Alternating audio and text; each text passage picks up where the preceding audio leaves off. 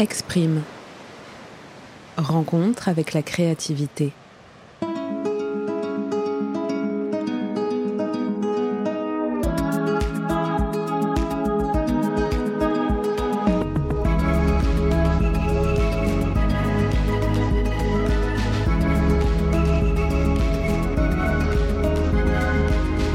Pourquoi créer? Que raconte une création? Comment libérer sa créativité? Sur le podcast Exprime, vous entendrez les voix de celles et ceux qui ont fait de leur art un moyen d'expression et d'épanouissement. Alors qu'ils soient artistes, artisans ou passionnés, ils vous délivreront leurs témoignages, processus et astuces qui, je l'espère, vous aideront à respirer, vous inspirer et vous donner l'élan d'oser créer. Je suis Joséphine Bonardo et je vous invite à me retrouver un mercredi sur deux en compagnie d'un nouvel invité. Aujourd'hui, mon invité est dessinatrice, artiste et illustratrice. Son credo, ou plutôt l'activité qu'elle préfère exercer au monde, c'est le dessin. Et ça se voit. Laura Daniel m'a reçue dans son atelier parisien, dans le 20e arrondissement de Paris, un petit cocon préservé de l'agitation des rues où elle dessine tous les jours depuis plusieurs années. Car Laura a fait de sa passion son métier. Ensemble, nous avons remonté le fil de son enfance, ses premiers dessins, son goût pour l'observation des gens et la représentation des visages et des corps. Laura m'a également raconté comment la littérature et les mots influent aujourd'hui sur son art et tout le travail qui se cache derrière la création pure. Coloré, fantastique et sensible, l'univers créatif de Laura mérite de vous y pencher de plus près pour cela, je vous recommande chaudement d'aller faire un tour sur ses réseaux et sur son site internet. Et puis bien sûr, pour en savoir plus sur l'artiste, allons donc frapper à sa porte. Ah bah tiens, ça y est, j'y suis.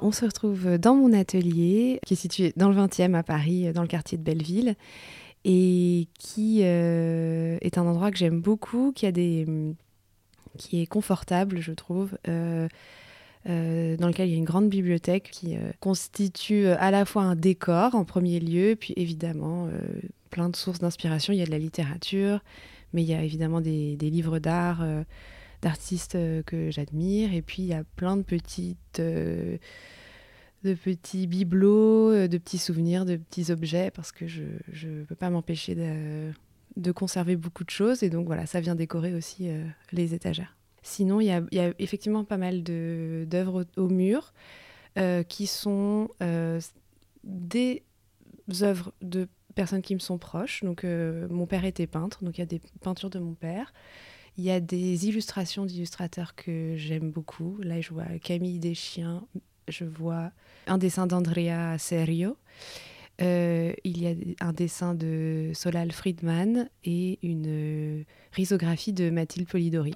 Alors je travaille à ma table, là où nous sommes installés euh, toutes les deux. Elle peut changer un peu de place. Parfois je la déplace devant la fenêtre si j'ai besoin de faire des, des dessins qui nécessitent beaucoup de lumière.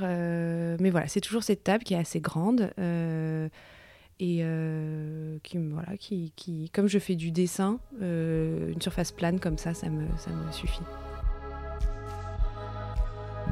Après avoir lorgné un long moment sur la bibliothèque de Laura nous nous sommes installés autour de sa table de travail et là je lui ai demandé quelle enfant créative elle était. Alors c'est drôle parce que j'ai donc euh, écouté les épisodes précédents de ton podcast et et j'ai entendu que tu posais régulièrement cette question aux invités. Et il se trouve que j'ai déjeuné avec ma mère euh, juste avant qu'on se retrouve. Et donc, je lui ai dit Ah, mais quel enfant créatif j'étais selon toi. Donc, euh, voilà, j'ai glané quelques souvenirs à elle qui sont pas exactement les mêmes que les miens. Donc, euh, je pense que j'étais. déjà, j'ai grandi dans une famille où l'art était présent. Donc, ça, c'est une chance immense. mon père était donc peintre, directeur artistique et aussi brocanteur. Il a fait plein de choses.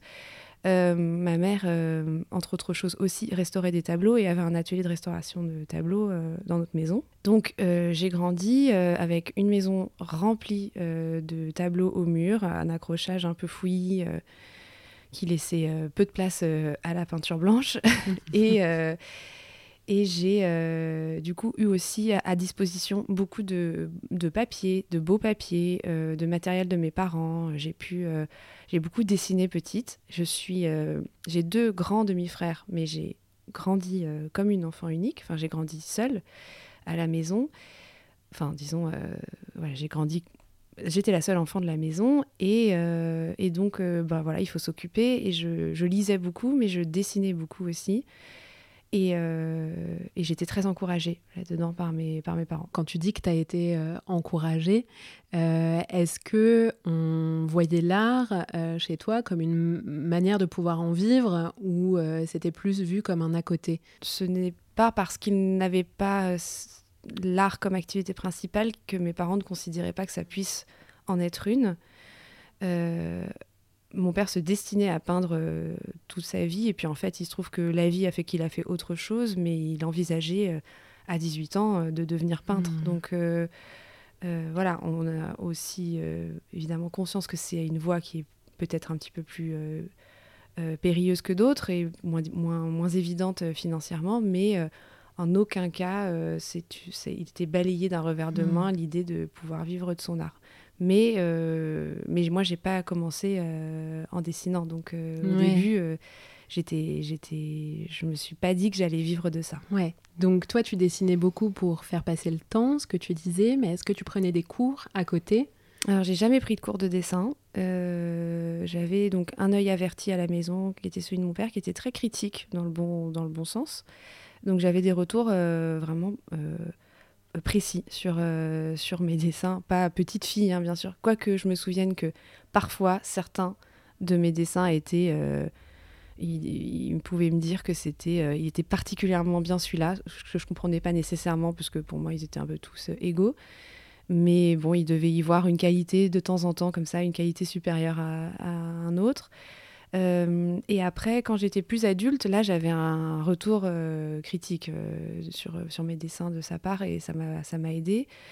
et j'ai une fois suivi un atelier de modèle vivant qui était tenu par Philippe Caron, qui est donc une des personnes qui est à mon mur, qui dessine divinement bien. Et c'est la seule fois de ma vie où quelqu'un m'a donné m'a fait dessiner et m'a donné des retours sur mes dessins. Hmm.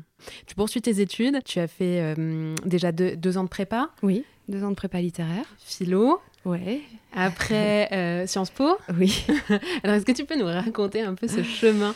En fait, j'étais une, j'étais une bonne élève euh, en classe. Ça a toujours été assez facile pour moi, notamment dans les matières littéraires. Je cache pas que les maths au lycée, c'était pas évident. Mais voilà, dans les matières qui roulaient, ça roulait très bien.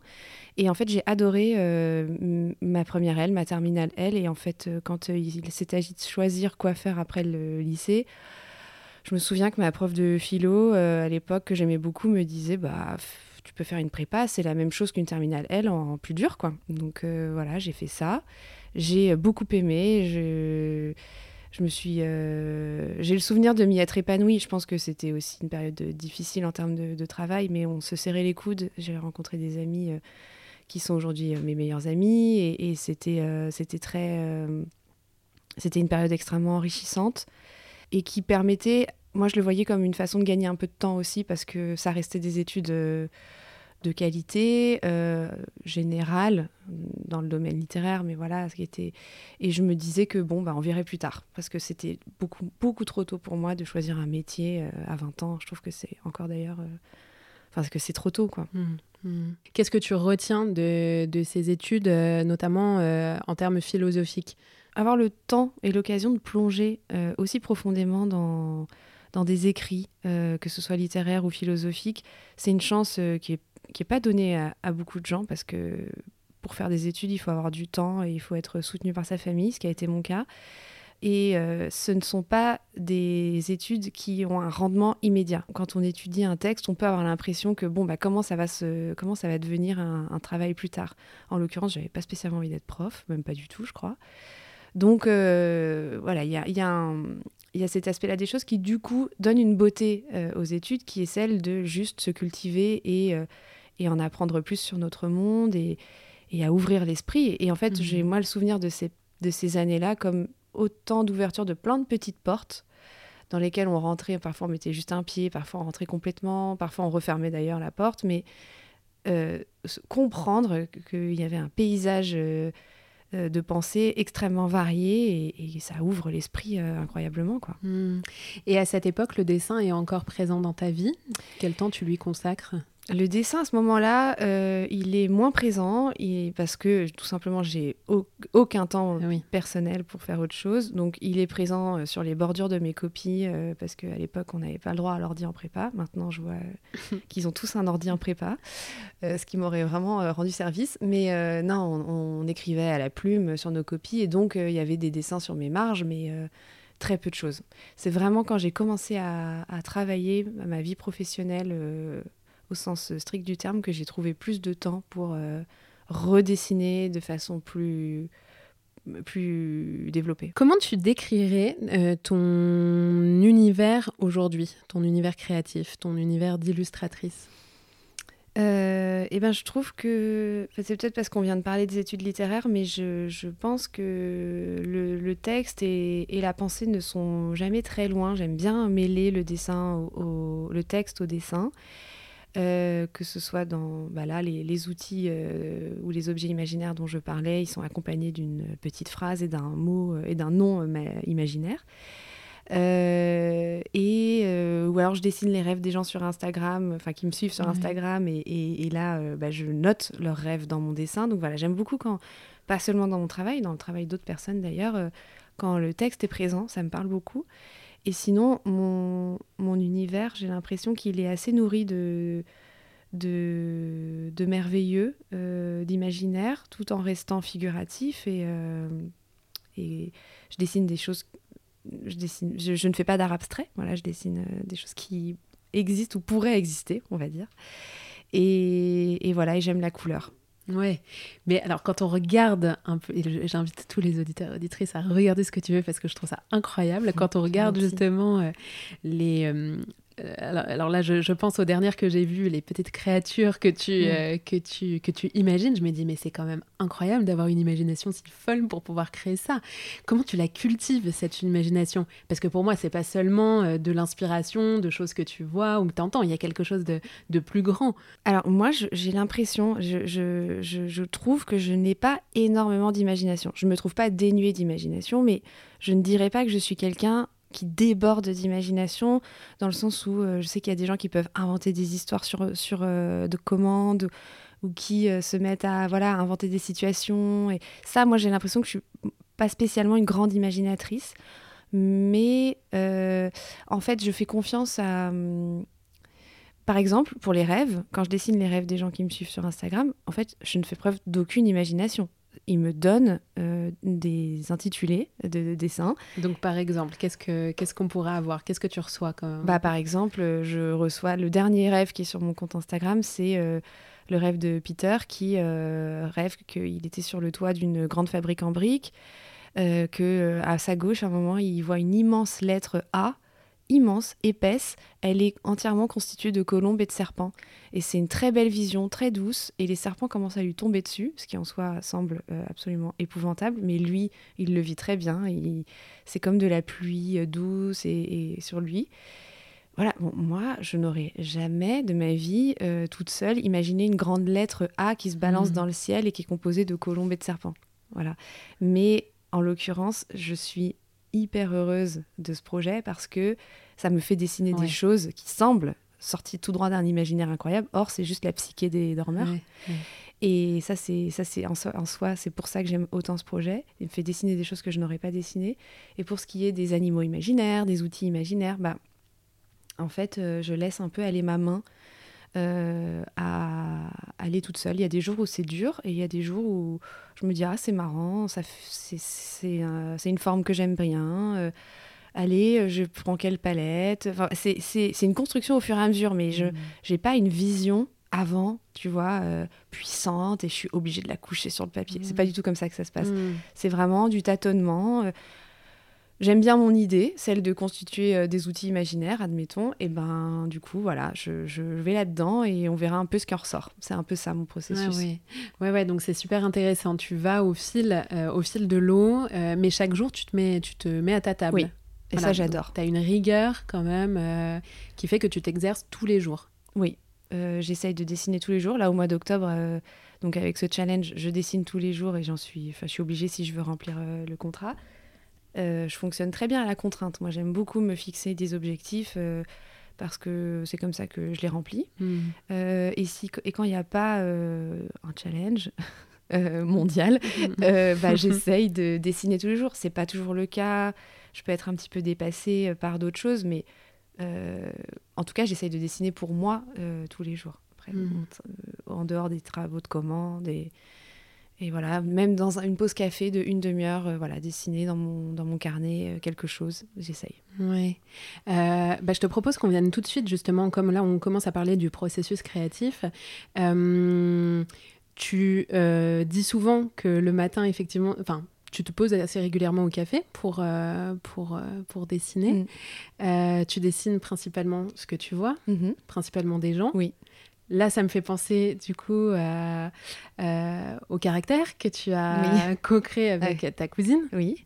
Euh, ou quand même, enfin, donc l'idée de base, c'était de représenter aussi des gens mhm. euh, de, de, de, la société. Euh, donc, il y a quand même, tu as quand même un attachement mhm. profond, j'imagine, au fait de représenter les gens. Oui, bah, aux gens, tout court. Ouais. pas les représenter forcément. Après, c'est c'est que ça, ça, me passionne. C'est fait peut-être aussi partie un peu de notre euh, culture familiale euh, que d'observer, parfois de, de, caricaturer. Euh, évidemment, ça, ça, fait partie du, du, mhm. du plaisir, mais je suis sensible, à, je suis sensible ouais, vraiment beaucoup aux gens et à ce qu'ils ont à, à dire. Ouais, je trouve ça toujours hyper délicat de, de réussir à représenter justement euh, les, les, les, gens en dessin. Euh, comment tu as appris? Est-ce que, parce que quand tu étais plus jeune, tu, tu, faisais pas trop de personnages, d'après ce que j'ai compris de ce que tu me disais tout à l'heure. Donc, comment t'en, en es venu justement à modeler, euh, à illustrer les, les visages, les corps? Bah, probablement en premier lieu par intérêt, encore une fois, avec cette envie de saisir, parce que en fait, quand on dessine, on regarde. Vraiment, on regarde différemment que quand on regarde, euh, voilà, simplement euh, neutrement. Quand on dessine, on s'applique à regarder, tu vois, les, distances entre deux pupilles, euh, la forme que fait le creux d'un nez, comment se relève, comment est retroussée une lèvre. Enfin, vraiment, c'est et, et, et, et, du coup, c'est un cercle vertueux. Ça enrichit aussi notre façon d'observer le monde. donc moi, j'aime, je trouve que j'aime dessiner les gens. Il y a aussi le fait que le modèle vivant, donc euh, dessiner des gens euh, souvent nus euh, qui posent pour nous, c'est l'exercice vraiment numéro un du dessin parce qu'on revient au basique, on revient à, l'anatomie, il faut comprendre comment est fait un squelette, comment sont faits les muscles. Donc voilà, c'est des choses presque chirurgiennes quoi, de, que, de, que de dessiner des modèles. ta question, c'était comment Comment j'ai appris? Bah vraiment en pratiquant. Et je pense que c'est ce que te diront tous les dessinateurs. Euh, c'est fou de voir à quel point euh, on progresse en fait. Euh, c'est pour ça qu'il faut dessiner tous les jours idéalement pour progresser parce que j'ai une anecdote là très récente, c'est que j'ai revu un ami que j'avais pas vu depuis 2018. On est en 2023 et à, cette époque j'avais encore des carnets, enfin j'avais toujours mes carnets avec moi. Et pendant le, notre verre, je me dis ah c'est drôle, j'avais fait un dessin de lui, je me souviens et tout. Je rentre à la maison, je regarde dans mes carnets euh, de 2018, euh, le dit dessin, donc je le finis par le retrouver, je le vois, je le trouve, mais nul, mais vraiment, euh, enfin, c'est fou, enfin, il s'est passé cinq ans, c'est à la fois beaucoup et à la fois ça me semble hier. Et moi qui me disais, ah, je vais lui envoyer une photo en lui disant, regarde, il y a cinq ans, je t'avais dessiné, je me suis abstenue parce que j'avais, j'assumais pas mon dessin. Donc, bon, c'est, je me suis abstenue et j'avais pas envie de l'envoyer, mais en même temps, c'est une très bonne nouvelle, c'est que je considère avoir progressé. Et donc, en fait, vraiment, euh, euh, il n'est jamais trop tard pour s'y mettre. Euh, et on n'aura jamais fini de devenir un meilleur dessinateur. Donc voilà. Alors donc j'en viens au matériel. Qu'est-ce que tu utilises? Là on a devant nous un joli échantillonnage de couleurs. Alors j'utilise plusieurs choses. J'utilise euh, donc des crayons de couleur, donc euh, particulièrement les polychromos de Faber-Castell. Euh, ça c'est pour les crayons de couleur. Ensuite, j'aime beaucoup dessiner aussi à l'encre noire et au crayon de papier tout simple. Donc crayon de papier, ça va plutôt être du 2B jusqu'au 6B, on va dire. 8B, 8B parfois, mais c'est rare, plutôt un modèle vivant. Et puis, pour ce qui est du reste, j'utilise j'utilise de la, de la gouache de temps en temps, du pastel à la cire, peu d'aquarelle. Ça fait plusieurs euh, mois que je me dis que j'aimerais bien m'y remettre un peu, mais bon, voilà, je ne trouve pas forcément le, le, temps de le faire, mais j'ai plus dessiné à l'aquarelle il y a un temps et j'ai un peu quitté ça. Hmm. Et sinon, je dessine aussi à la tablette graphique pour plein de raisons, parce que déjà, c'est un médium, euh, c'est un tout autre médium. Ça permet euh, de travailler différemment. pour des commandes de clients, c'est souvent très utile parce que il peut y avoir besoin de, de profils colorimétriques pour certaines utilisations. Euh, voilà, ou alors euh, c'est directement pour le web, donc euh, voilà, on sait que ça va être propre. et puis c'est rapide. Moi, ça me permet de dessiner aussi rapidement. Par exemple, Inktober, là, je le fais sur la tablette graphique parce que c'est tous les jours et que au moins je me dis pas ah là là euh, c'est raté je change de feuille je taille j'ai plus je gomme ça se voit. Là au moins je suis dans une dans, de l'efficacité et je trouve que la tablette graphique répond à ce besoin de rapidité. Et l'utilisation est tout aussi agréable que prendre ton crayon. C'est très différent vraiment. C'est comme euh, je sais pas le même plaisir que manger un burger et manger euh, un truc incroyable incroyablement raffiné. Il y a des moments pour tout. C'est je peux pas dire que je préfère ou que j'aime moins J'aime beaucoup le dessiner avec du papier. Je pense que c'est ce que je préfère. Mais j'aime aussi dessiner à tablette graphique mm. et j'aime euh, les, potentialités que ça offre. Mm. Et en termes de papier, donc tu as des carnets de croquis? Deux carnets de croquis par an. Euh, bah voilà, les un peu classiques. Euh, je prends plus Moleskine parce qu'ils m'ont énervé, mais je prends un, un, qui ressemble beaucoup, voilà, format A5 toujours, euh, dans mon sac toujours, euh, avec euh, une, petite, une petite trousse avec le matériel minimal dedans. Donc j'ai un crayon de papier, un critérium, un feutre noir fin et 3-4 crayons de couleur. Ah oui, donc ah oui, c'est vraiment minimum, minimum. Oui. C'est pour faire sur le vif. Ouais.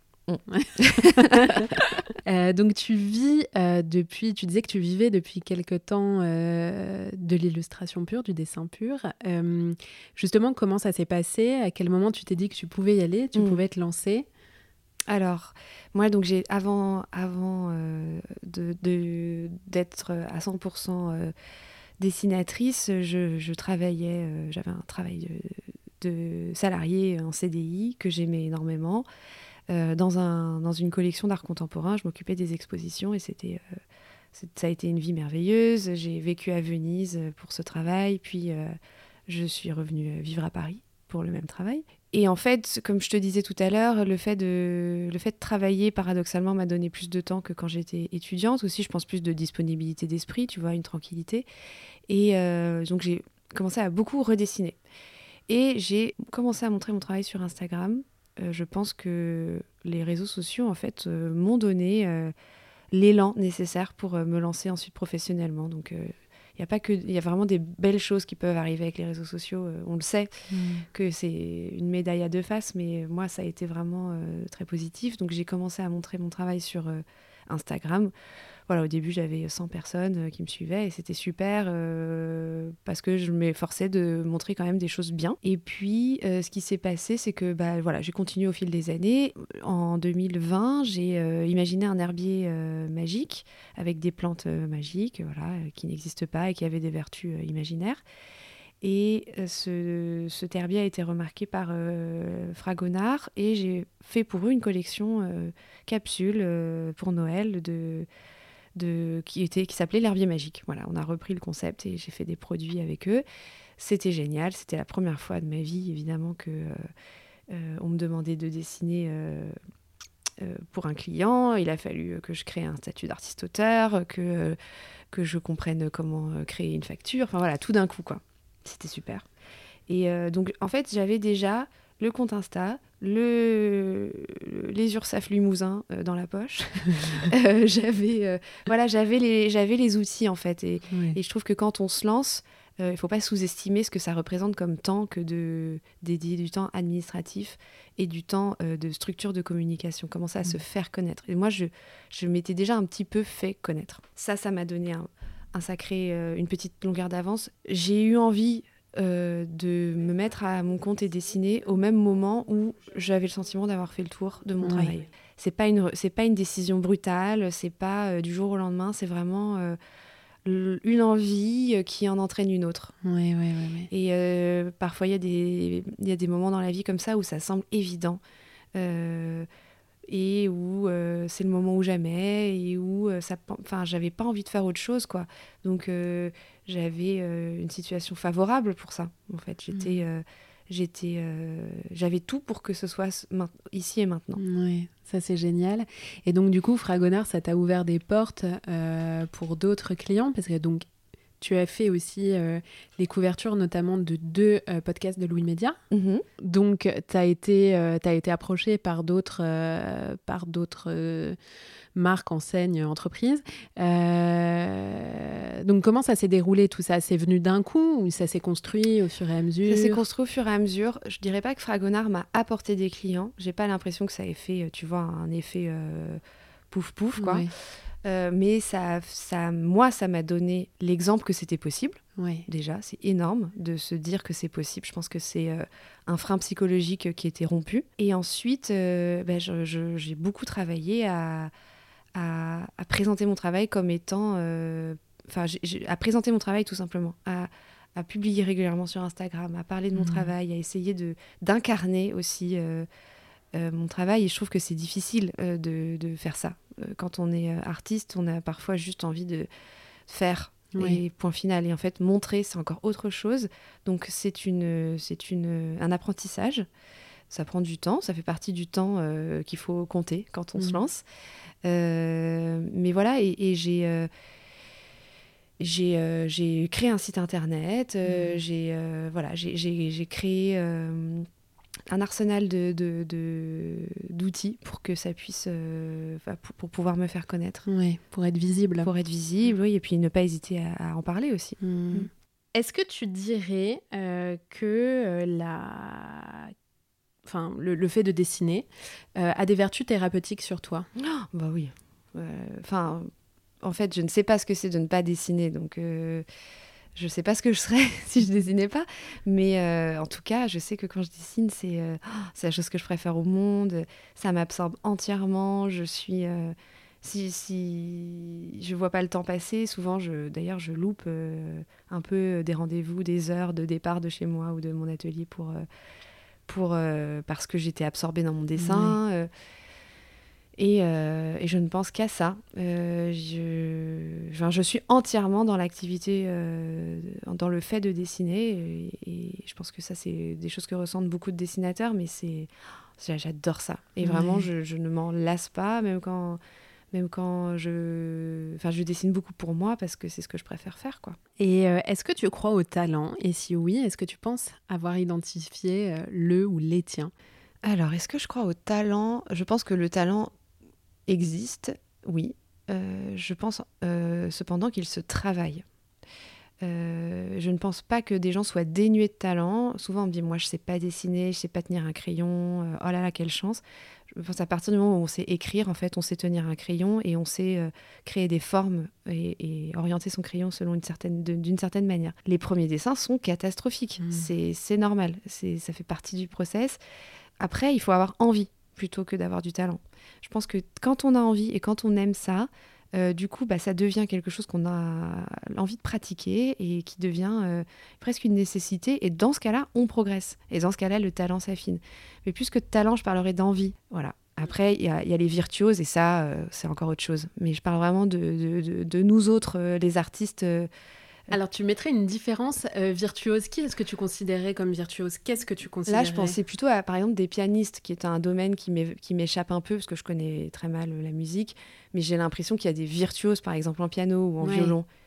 Et quand tu me parles de talent, tu vois, je trouve que c'est un peu différent. J'ai l'impression qu'on on, imagine qu'il faut que, que, 'fin, que ça, c'est, inné, euh, que ça nous tombe dessus comme la foudre, et que, euh, oh là là, quel talent. Non, non, non, c'est travaillé, c'est, Ouais, c'est, poncé, quoi. C'est comme un... Mais je pense que les pianistes aussi, ils ont peut-être des prédispositions à, tu vois, manier hyper rapidement. Ouais, mais c'est euh, de ça dont on parle. piano, Ces ouais. prédispositions, ensuite, elles doivent être euh, affinées. Ouais, ouais. C'est de ça dont je parle, en vérité. Et la prédisposition, à mon sens, c'est l'envie.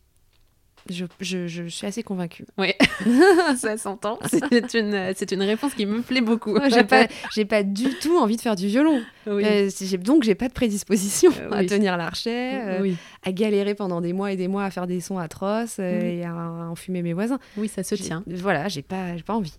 C'est l'envie. Petite référence à Johnny.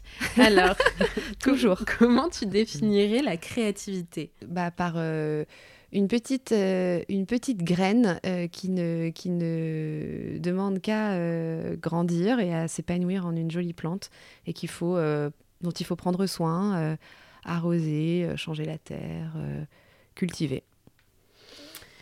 Très bonne, très bonne définition ici. quelles sont tes sources d'inspiration, que ce soit des lieux, des gens, des artistes ou même des personnes que, que tu admires? Alors, euh, en, lieu, je dirais euh, deux choses. Je dirais d'abord, euh, moi, j'adore mon quartier, donc Belleville. J'adore, comme on en parlait, aller dessiner dehors, dans, dans, des cafés, par exemple.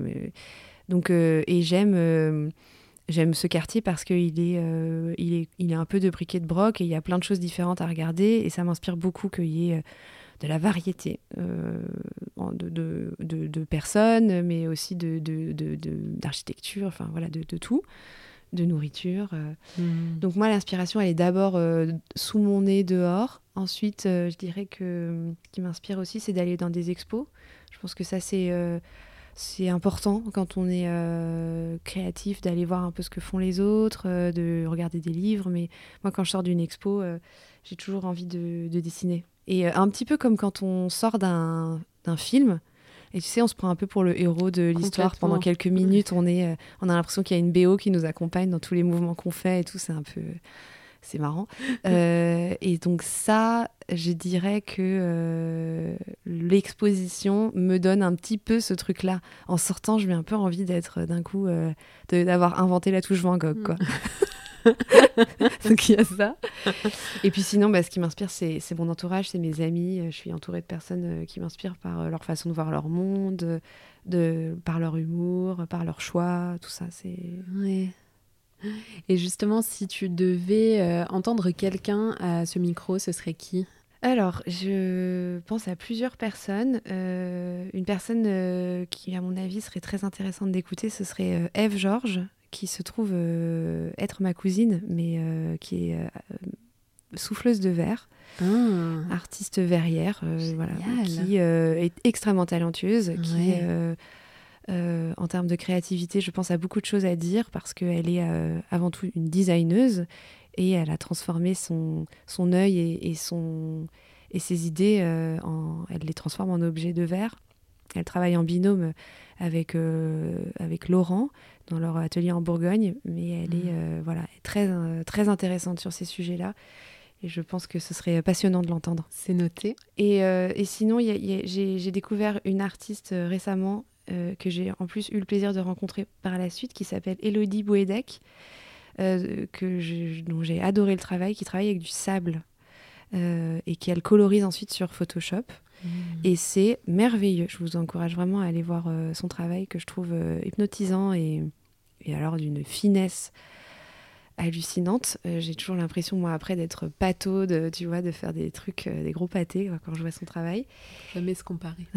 non, il faut jamais se comparer, absolument. Et, euh, et sinon, alors, peut-être un petit peu moins accessible, mais quoique, il faut croire au pouvoir de la communauté. Mais moi, j'aimerais bien entendre un, un, Américain qui s'appelle Neil deGrasse, enfin Tyson Neil deGrasse, qui en fait, est un astrophysicien ultra connu, un peu star, euh, qui a notamment fait un, documentaire euh, qui s'appelle euh, Sur le cosmos et qui, enfin, qui a un astéroïde nommé d'après son nom et tout. Enfin, il est vraiment hyper connu.